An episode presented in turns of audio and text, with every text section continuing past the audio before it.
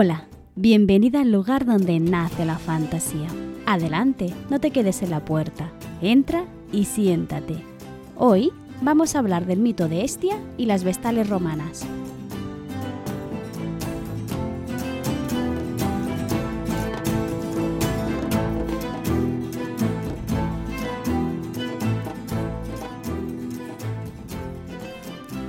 Hoy seguimos con nuestro recorrido alrededor de la formación, la creación, llámalo como quieras, de los dioses olímpicos. Si eres nueva en el podcast, simplemente recordarte que llevamos ya un tiempo haciendo un recorrido cronológico ¿no? a través de la formación de los dioses según la mitología griega. Empezamos hablando de cómo se originó el universo, cuáles fueron los dioses primogénitos y toda la descendencia que, que hubo. De hecho, ¿no? Estuvimos tratando en tres capítulos distintos el mito de sucesión ¿no? de, del trono celestial, ¿no? Desde cómo traicionó Cronos a su padre y cómo la misma maldición que caía sobre Cronos caía también sobre Zeus. Acabado este ciclo he dedicado toda una serie de capítulos para esbozar y delimitar quiénes eran los doce olímpicos ¿Vale? Hemos hablado de Zeus, de Hera, de Demeter, de Hades y Perséfone, de Poseidón. Y ahora nos queda la primera y la última hija de Cronos y Rea, Estia. En este capítulo te voy a contar el mito propiamente de Estia, es decir, de la mitología griega, pero resulta que este personaje no es demasiado interesante dentro del imaginario griego, sino que cobró muchísima importancia a nivel histórico-social en Roma. Por lo tanto, te voy a empezar hablando de quién fue Estia para los griegos y cómo se convirtió en Vesta para los romanos y cómo influyó en la vida de un grupo de mujeres de Roma. Así que este capítulo verás que estará dividido en dos grandes apartados, ¿no? El imaginario griego y el romano. En el primero te hablaré del nacimiento de Estia y eh, algunos de los mitos en los que se ve implicada, ¿vale? Ya veremos que Estia es una diosa que tiene poco protagonismo en los mitos, pero los pocos que aparece son bastante significativos de cómo es, cómo se la representaba o cómo se la pensaba, incluso veneraba.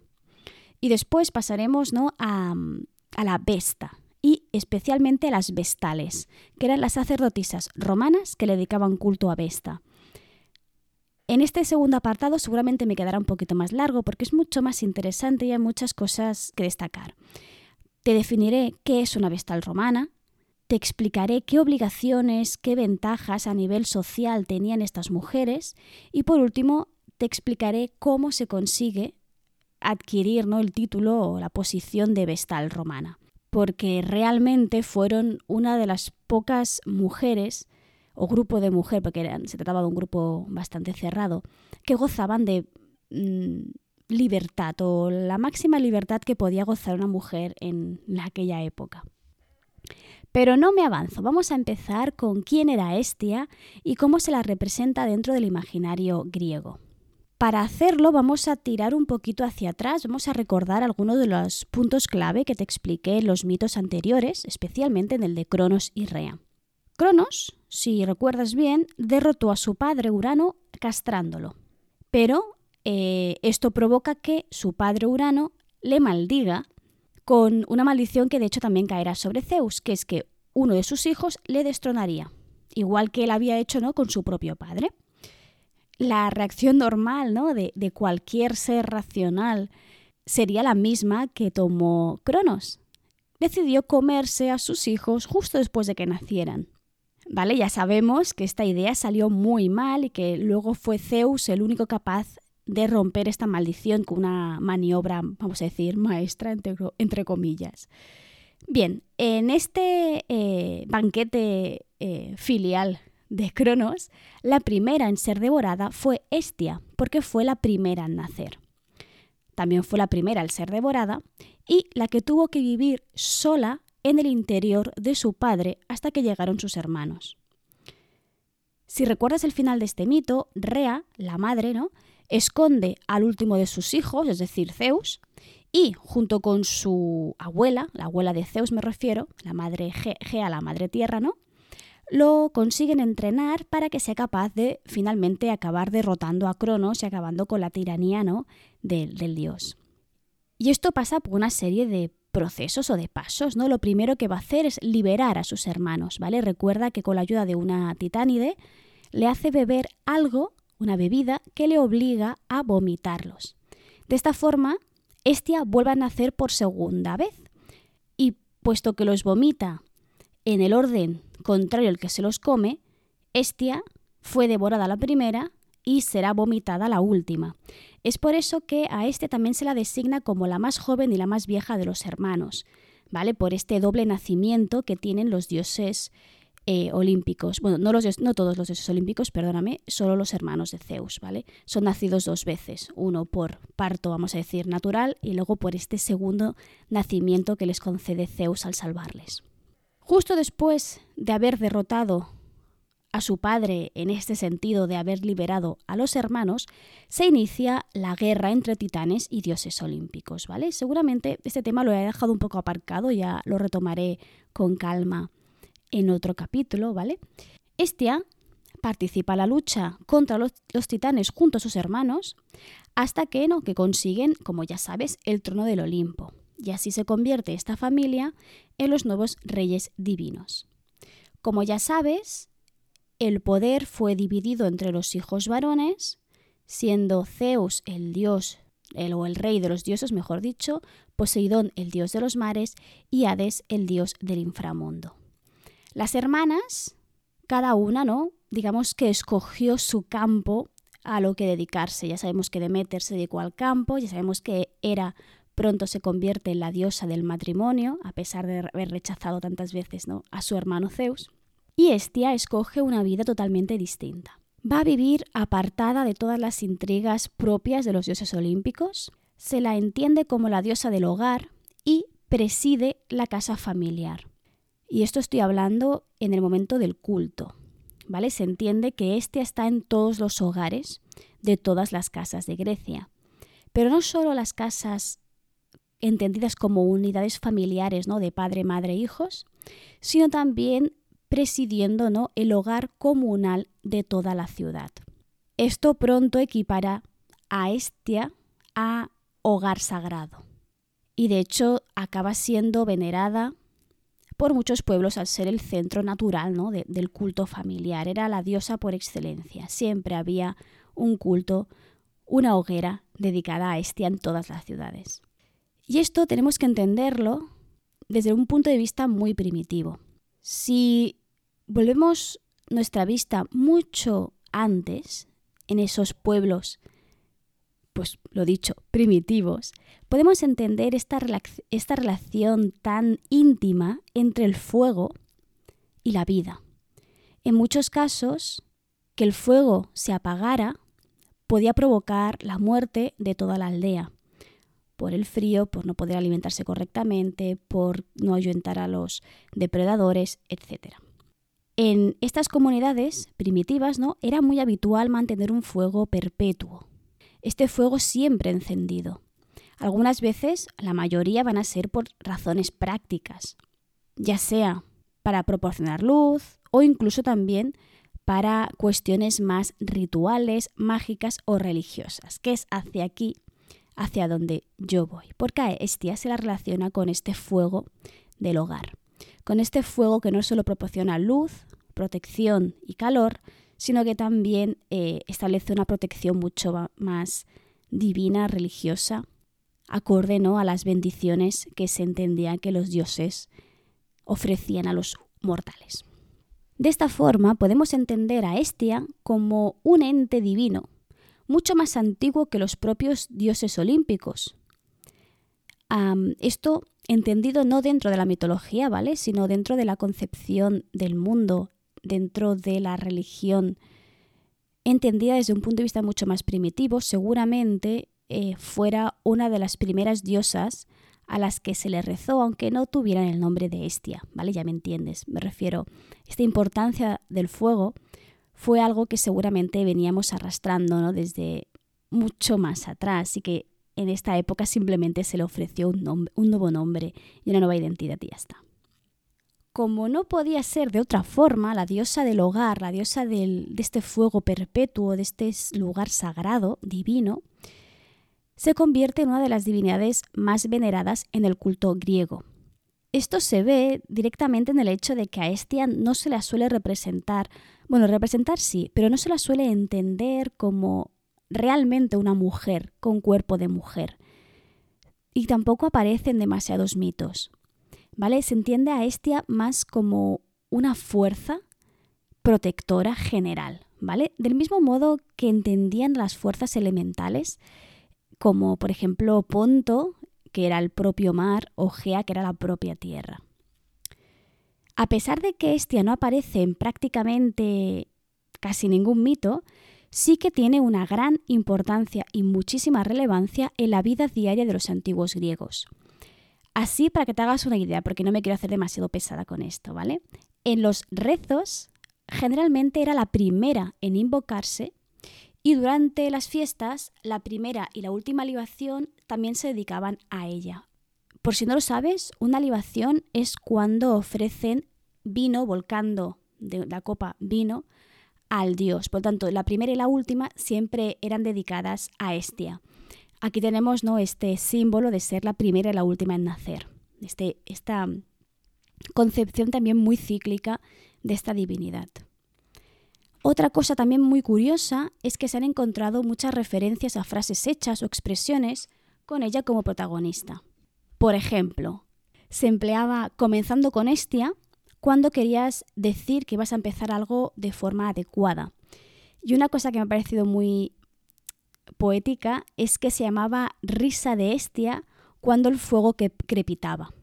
Visto esto, vemos ¿no? que Estia va a ser un personaje poco importante en los mitos, pero muy importante en la sociedad griega.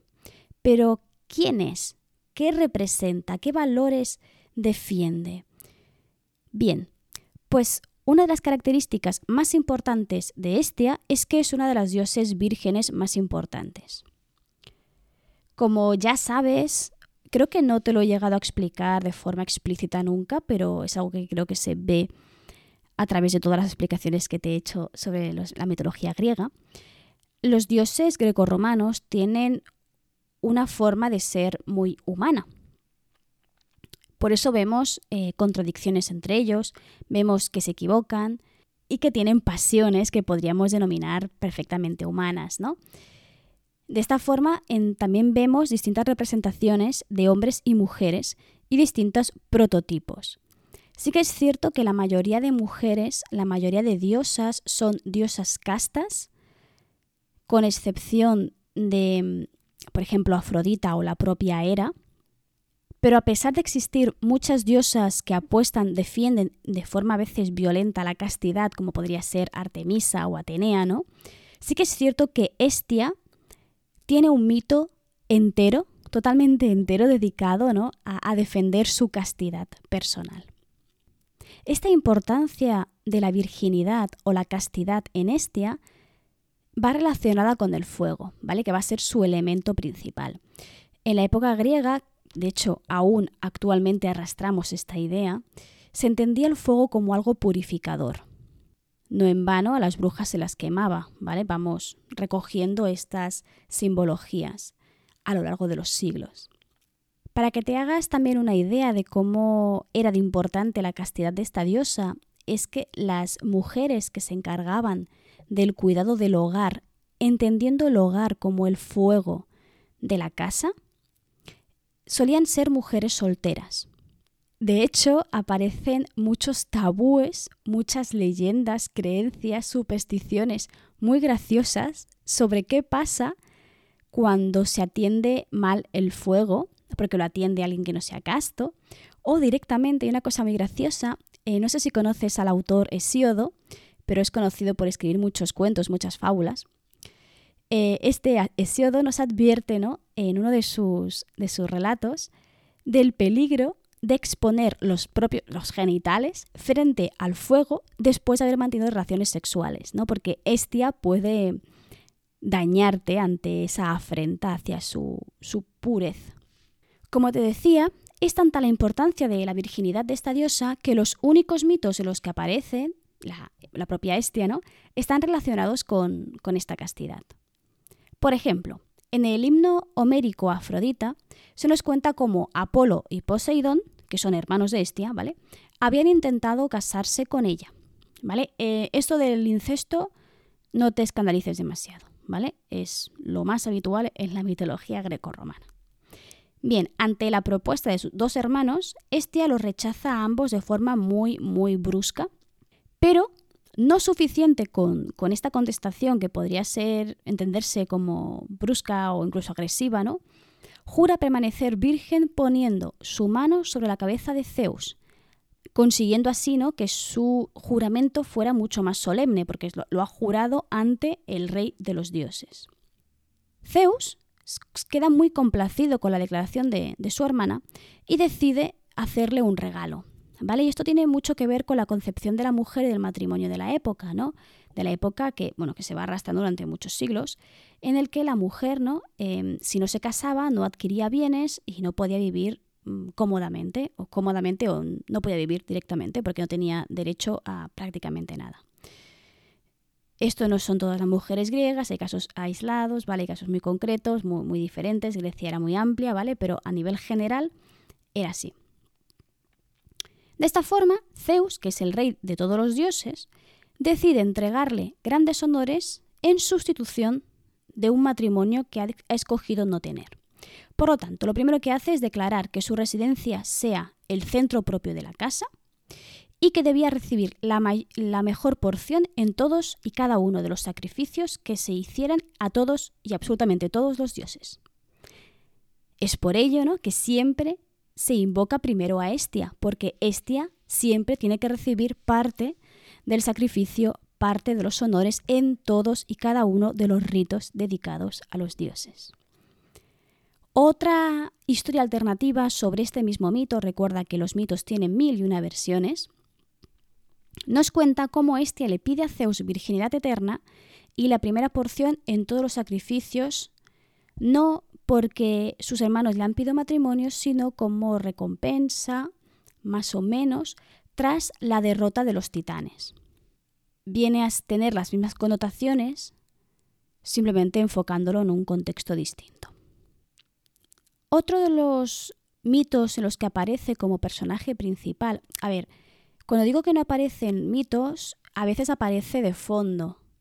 Es muy importante que entiendas que el mito lo escribe, lo recoge el poeta romano Ovidio. Esto quiere decir que ha pasado primero por un filtro, por una serie, unos cuantos siglos de diferencia, ¿vale? Y que seguramente pues, em, está impregnado de la importancia que después tuvo Vesta para la cultura romana. ¿Qué es lo que explica Ovidio? Explica cómo eh, Gea, la madre tierra y la madre de todos los eh, hermanos, ¿no? La madre no, perdona, la abuela organiza una celebración e invita a varios dioses, eh, Estia entre ellos. Participa en la fiesta junto a sus hermanos, a sus sobrinos y unos cuantos dioses más. Beben, se lo pasan bien, bailan, etc, ¿vale? Es una celebración muy alegre. Y pasadas unas horas se echa a dormir cerca de un rebaño en la que hay un grupo de asnos. Y se duerme. Aquí aparece uno de los dioses mmm, más curiosos, voy a decir curiosos, que es Priapo. Priapo es hijo de Dionisio, el dios del vino, que también se asocia a cualquier tipo de droga, y Afrodita, la diosa de la lujuria, del amor y la belleza. Solo con pensar en lo que representan los dioses, te puedes imaginar cómo es el hijo. Priapo era un dios menor no tan importante, ¿no? Generalmente relacionado con el mundo rústico, pero que su mayor característica era su gran virilidad. Y cuando digo su gran, gran virilidad, estoy diciendo lo que crees que estoy diciendo. Al encontrarse a este dormida en el campo, se acerca a ella con intención directamente de violarla. Pero por suerte, uno de los asnos que estaba cerca de Estia rebuzna, despertándola y consiguiendo así que pueda evitar este abuso. Este mito, que no deja de ser de nuevo una violación ¿vale? Que es súper habitual dentro de la mitología grecorromana, encontramos eh, la explicación de por qué Estia tenía como animal predilecto el asno. En las celebraciones dedicadas a Estia solían pasear asnos decorados con distintas flores, distintas cosas así, muy, muy cookies, porque eran los animales que Estia más valoraba y más quería, porque justamente fueron ¿no? quienes la salvaron. Y esta sería la, la Estia griega. Si te fijas, realmente no tiene demasiada importancia dentro del imaginario y dentro de, de la mitología griega. Es una diosa importante históricamente en el sentido, ¿no? En el sentido social, pero se trata de, un culto más doméstico, ¿no? En este sentido, mucho más doméstico, que poco nos ha llegado a nosotros realmente sobre, sobre Estia. Lo interesante viene en cómo los romanos a lo, a lo largo de los siglos, ¿vale? Transforman a Vesta y la convierten en una diosa muy importante, tanto como la, la griega, pero lo interesantes van a ser el papel que van a ocupar las vestales romanas dentro de la sociedad. Como la mayor parte de la cultura griega, tras la conquista romana la figura de Estia fue romanizada. ¿Vale? Es tan sencillo como que cogieron toda la historia de Estia y dijeron, vale, no se llama Estia, se llama Vesta. Punto. Ok. ¿Vale? Esto los romanos lo hacían con todo. Esta divinidad, como te puedes imaginar, tenía exactamente las mismas características que la griega. Y lo que nos va a interesar van a ser sus sacerdotisas, las vestales. Las vestales serán sacerdotisas encargadas de custodiar el fuego sagrado de Vesta. Según la tradición, que puede ser legendario o puede ser histórico, ¿vale? Ahí tenemos la línea no demasiado clara, ¿vale? Fue Numa Pompilio, el segundo de los reyes romanos, el que instauró este colegio sacerdotal. Sin embargo, según las leyendas, y esto sí que es, ya es parte del mito, la primera vestal según el culto, fue Rea Silvia, la madre de Rómulo y Remo, es decir, la madre de los fundadores míticos de la ciudad de Roma. Vesta, al igual que Estia, era entendida como la diosa del hogar y tenía un poder simbólico muy fuerte, pues se la entendía como la protectora de toda la comunidad. Si bien es cierto que antes hablábamos del fuego de Estia como el centro del hogar familiar y comunal, en Roma esto se expande también a todo el Estado, a todo el imperio. Así, el fuego de Vesta simboliza el hogar de todos los romanos, tanto la casa, la ciudad como el Estado. Es más, se creía que si el fuego se apagaba, por el motivo que fuera, era el preludio de una gran desgracia. Es por ello que las vestales fueron, sin exagerar, el grupo de mujeres de mayor importancia y relevancia dentro de la vida romana. Tal y como te he introducido, las vestales tenían una función ritual y sagrada de vital importancia dentro del imaginario y la creencia romana. Su principal cometido era, como te he dicho, custodiar el fuego que ardía en el templo de Vesta. Para que esto sucediera de la mejor forma posible y no hubieran accidentes, ¿no? Siempre había una vestal vigilando el fuego y si ese apagaba, ante todo lo que suponía, ¿no? según la creencia romana, la vestal era azotada por su negligencia. Esto era, podemos entender, una de sus obligaciones principales, la principal. La segunda era no mantener relaciones sexuales. Esto en parte tiene una estrecha relación con que Estia, y por tanto también Vesta, ¿no? fuera considerada una de las diosas de la castidad. Pero también tiene una explicación legal. Y esto a mí me ha parecido muy interesante. Toda mujer al convertirse en una vestal, dejaba la autoridad de su pater familias y pasaba a ser considerada una hija del Estado. Tienes que entender que las mujeres romanas no tenían autonomía legal, o sea, no eran consideradas personas, como entendemos actualmente las personas, ¿vale? Es decir, toda mujer romana tenía un tutor que la validaba y que validaba sus decisiones, bueno, mejor dicho, que tomaba decisiones por ella. Una mujer que podríamos decir así un poco cutre, no vestal, estaba bajo la autoridad de su pater familias, sea este pater familias su padre, su hermano o su marido, pero siempre estaba bajo un pater familias. Sin embargo, como una vestal se separaba, se desligaba de su pater familias, se consideraba que su autoridad, que su pater, ¿no? era el propio Estado. Es por eso que si mantenía relaciones sexuales con un miembro del Estado, esto era considerado delito no porque no fuera casta, sino porque estaba cometiendo incesto. Es curioso, ¿eh? Como las vueltas que da la legislatura romana. Lo peor de todo de esto era el castigo, ¿vale? La vestal era enterrada viva. Había una ley que impedía que se podía derramar sangre de una vestal, y como no se le puede derramar sangre, la matamos de una forma aún más dolorosa, enterrándola viva. El hombre le pasaba lo mismo, era ejecutado de una forma, yo podríamos, podríamos decir incluso menos cruel que enterrar viva a una persona.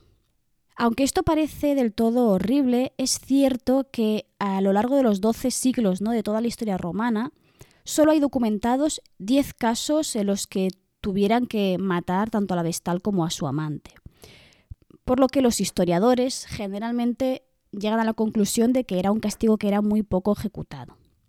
Hasta aquí hemos visto las obligaciones legales y religiosas que tenían las vestales, pero lo más interesante no son tanto estas obligaciones, sino más bien sus ventajas. Pues como vamos a ver ahora a continuación, eran el grupo de mujeres más libres, y libres no me ves, pero lo digo entre comillas, dentro del mundo romano. Pues la verdad es que a pesar de no tener la libertad que puede tener un hombre, sí que tenían derechos vetados para la mayoría de mujeres. Algunos ejemplos. No estaban bajo la autoridad de ningún hombre. Podían disponer de bienes propios y hacer testamento. Esto era mm, muy raro en una mujer. La mujer no podía tener, no podía ser propietaria de nada, ni mucho menos hacer testamento porque no podía dejar nada en herencia. Además de esto, legalmente eran entendidas como una persona inviolable, es decir, hacerles daño estaba peinado con la muerte. Su palabra, en un juicio, era considerada verdad por defecto. Y otra, muy importante, es que tenían autoridad para perdonar a un condenado.